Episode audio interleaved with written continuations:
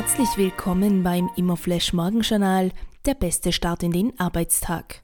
Diese Ausgabe widmet Ihnen Building Times, das Magazin für integrierte Planung, Gebäudetechnik und nachhaltiges Bauen. Heute ist Dienstag, der 28. Februar und das sind die Schlagzeilen. Panatoni übergibt an Hornbach. Panatoni übergab den neu fertiggestellten Panatoni Park Freiburg Süd kürzlich an Hornbach Baumarkt. Die Immobilie wurde auf einem rund 24 Quadratmeter großen Grundstück im Gewerbegebiet von Neuenburg entwickelt. Schwebende Verkäufe in den USA gestiegen. In den USA ist die Zahl der noch nicht ganz abgeschlossenen Hausverkäufe im Jänner deutlich stärker als erwartet gestiegen.